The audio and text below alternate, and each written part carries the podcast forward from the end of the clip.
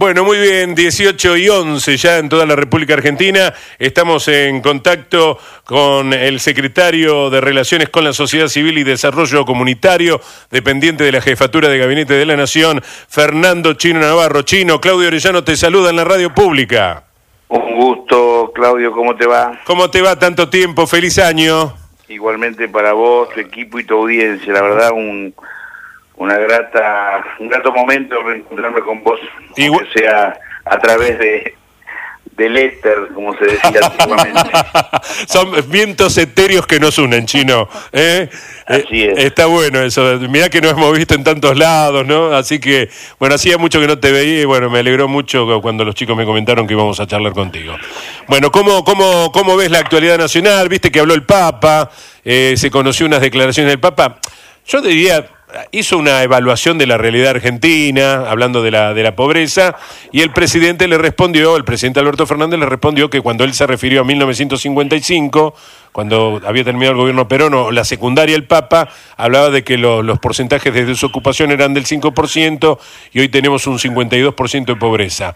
Eh, ¿cómo, ¿Cómo lo evalúas? Porque el presidente le respondió eso, que estamos en otro contexto, eh, en otro contexto en lo nacional, en lo mundial. Eh, le recordó eso el presidente Alberto Fernández, pero yo creo que fue un cruce de ideas más que nada, ¿no? No, yo lo que leí, por lo menos hoy a la mañana, no me acuerdo en qué medio digital, es que el presidente además de lo que vos señalás, también dijo, el Papa tiene razón. Claro, exactamente, exactamente, le dijo eso. Eh, es indiscutible eh, que la situación de Argentina es difícil, sí.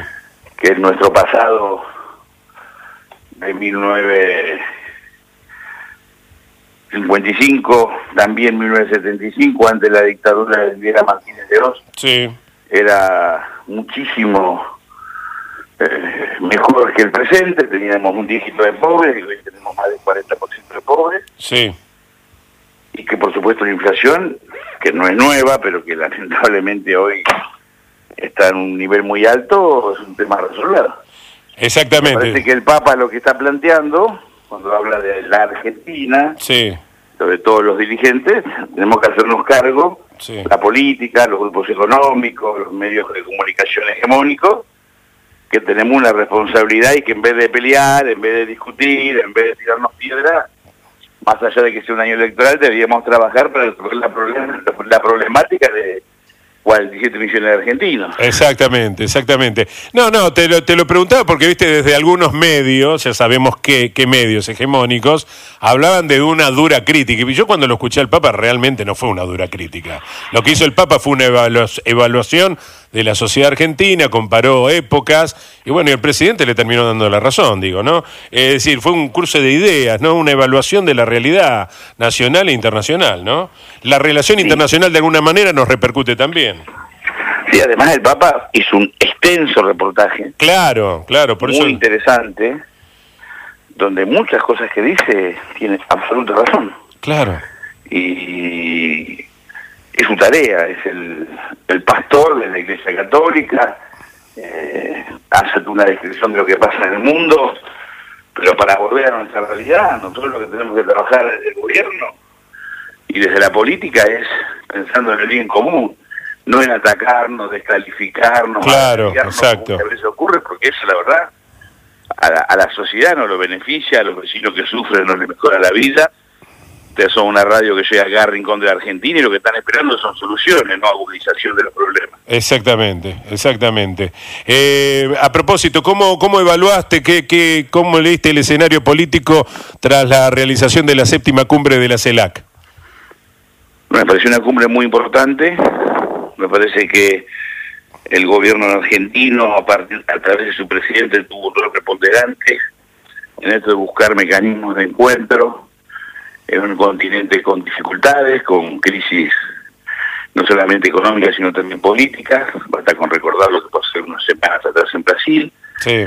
Eh, la presencia del representante de Biden, del presidente de Estados Unidos y del presidente de, la Comunidad Europea le, dio un marco de jerarquía e, internacional más allá del propio continente americano, latinoamericano y me parece que dentro de un tiempo vamos a valorar adecuadamente cuando porque a veces los medios y la oposición, incluso algunos dirigentes oficialistas, cometen el error de analizar el día a día y no ven el más allá, los acuerdos de Argentina-Brasil, de Alberto Fernández-Lula, pensando en mejorar el funcionamiento comercial en un mercado mucho más unificado, con la posibilidad de una moneda única, con financiación de inversiones que haga la banca oficial brasileña respecto a, acciones económicas argentinas, eh, van a ser recordadas como un, como un logro y como un eh, como instancias de gestión muy importantes que van a trascender eh, el gobierno de Alberto Fernández y el presente, van a tener una trascendencia futura, pero muy, muy importante. Totalmente, totalmente. A propósito de, de, la política en la Argentina, de la justicia en la Argentina, bueno, hoy comenzó el debate en el Congreso por el juicio político a los miembros de la Corte. En los próximos encuentros se van a recibir a los autores de las 14 iniciativas o proyectos donde se va a eh, analizar un informe de admisibilidad. Eh, Vanessa Siley del gremio judicial llegó a decir el objetivo es preservar la institución de pésimos funcionarios. Eh, ¿cómo, ¿Cómo lo ves esto? Eh, ¿Lo ves como que se puede avanzar en el debate ante una oposición que ya eh, informó hace rato que durante las extraordinarias no iba a bajar a la sesión. ¿Cómo ves la, actitud de la oposición? ¿Una actitud de, golpista? Eh, ¿Lo entendés como un golpe blando? Contame.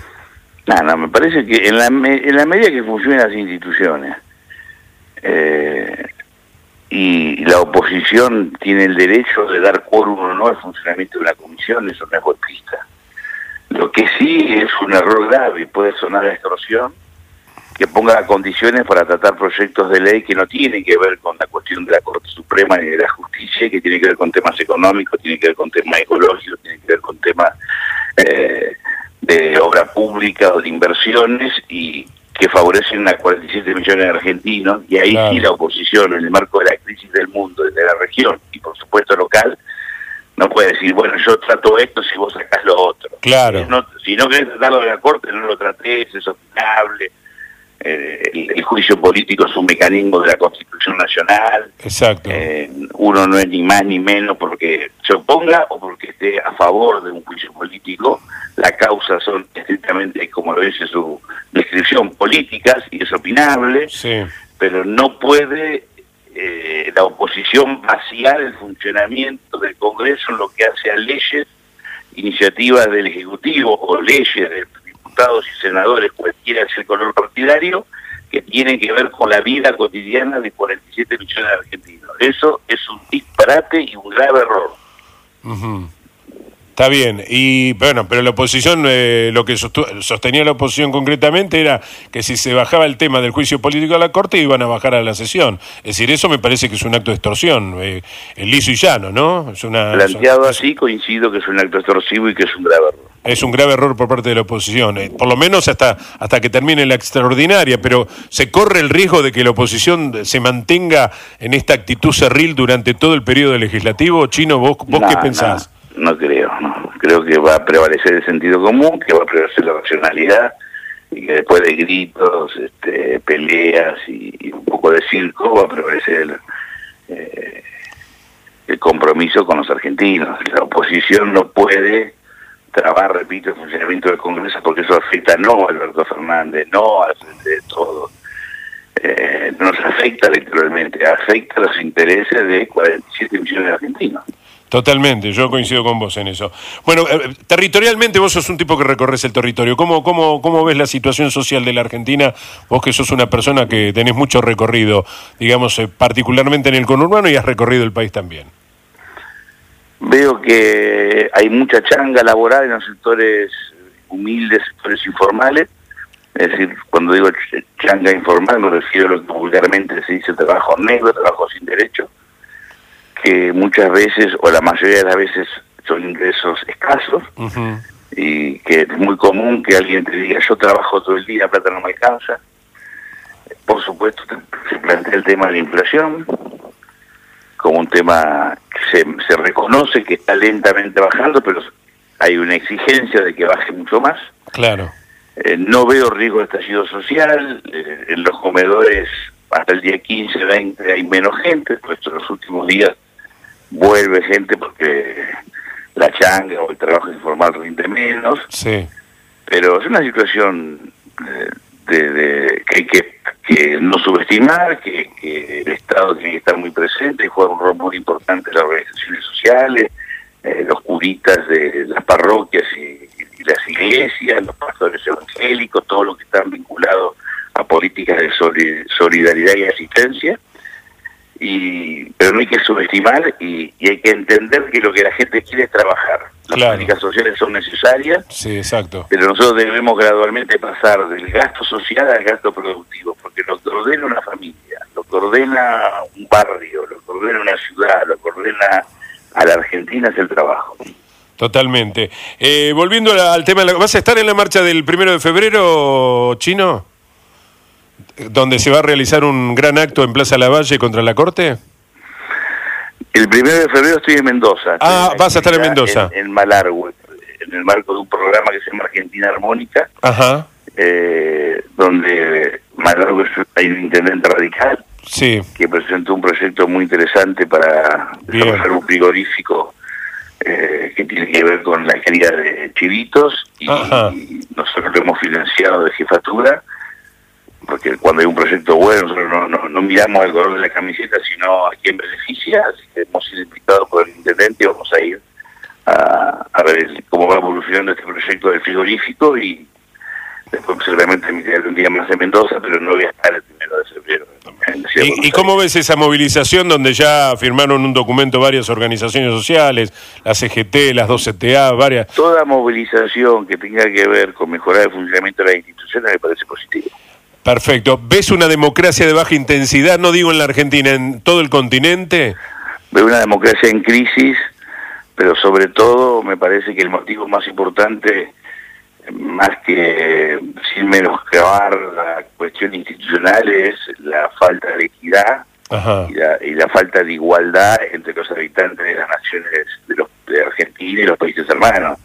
Si vos tenés 40% de pobres, 90% de inflación, la justicia, el Poder Ejecutivo y el Poder Legislativo pueden funcionar 10 puntos, pero la sociedad no funciona a 10 puntos. Nosotros tenemos que buscar la forma de bajar la inflación, eh, ir bajando gradualmente la pobreza, mejorar el poder adquisitivo de los salarios y que los trabajadores que trabajan, que son cerca de 7 millones sin derechos, gradualmente tengan derechos. Y esto implica animarnos a discutir cuestiones laborales en el marco del siglo XXIII sin ningún tipo de prejuicio. Aquella persona que no tiene ningún derecho, por ejemplo, una persona que reparte pizza, eh, que trabajan en, lo rápido, o, las personas que cortan el pasto, o las personas que, las mujeres o hombres que trabajan en la actividad de limpieza o en la construcción o en tantos vendedores ambulantes, tantas otras actividades, incluso profesionales, y a veces trabajan fuera del marco legal, hay que darle gradualmente derechos claro. para acceso al crédito. Para eso está en el Congreso un proyecto de monotributo productivo que espero que tanto nuestros diputados, los del Frente de Todos, como la oposición lo traten y lo aprueben, porque va a beneficiar y va a mejorar la vida de millones de argentinos, va a permitir que el Estado los identifique, que gradualmente les pueda cobrar este, una carga impositiva de acuerdo a, lo que producen y sobre todo que sean sujetos de crédito, porque hay muchas personas que no pueden mejorar, familiares que no pueden mejorar porque no son sujetos de crédito, porque no califican para el sistema bancario. Por eso hay que diseñar o un sistema bancario mucho más flexible o un sistema de crédito no bancario. Claro. Perfecto. Eh, te, hago la última pregunta que tiene que ver con el año electoral. Estamos en un año electoral. ¿Cómo lo, cómo lo ves al frente de todos? ¿Con qué perspectivas lo ves? Eh, ¿Con perspectivas de triunfo? ¿Tenés confianza? Es un partido que estamos jugando la revancha de visitante con un gol abajo, dos goles abajo. Ajá. Pero estamos avanzando en el terreno y si empatamos en los últimos 10 minutos podemos ganar.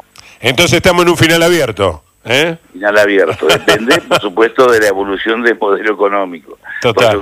Por eso, hay que apoyar al presidente Fernández, a la vicepresidenta Cristina, al jefe de gabinete Mansur, al ministro de Economía Massa, pero sobre todo entender y reconocer que se mejora si resolvemos los problemas de los 47 millones de argentinos. No confundir lo electoral con la Argentina. Perfecto. Porque como dice Francisco, nadie se salva solo, nos salvamos todos juntos. Nos salvamos todos juntos, es verdad, querido. Chino, un placer grande saludarte, me, me corre el tiempo, te mando un gran abrazo y espero verte pronto. ¿eh? Igualmente, saludo para tu audiencia que siempre habla en Radio Nacional, que sé y sabemos que nos escuchan en cada rincón de nuestra patria. Exacto. Eh, es un gusto, es un placer y bueno, saludo a tu equipo y un gran abrazo para vos. Ay, gracias, querido Chino. Feliz año nuevo, Chino, eh, nuevamente. Gracias, eh. igualmente. Gracias. Eh. Fernando Chino Navarro, en diálogo con la radio pública, el secretario de Relaciones con la Sociedad Civil y Desarrollo Comunitario, dialogó con nosotros hace un ratito nomás. Enseguida volvemos.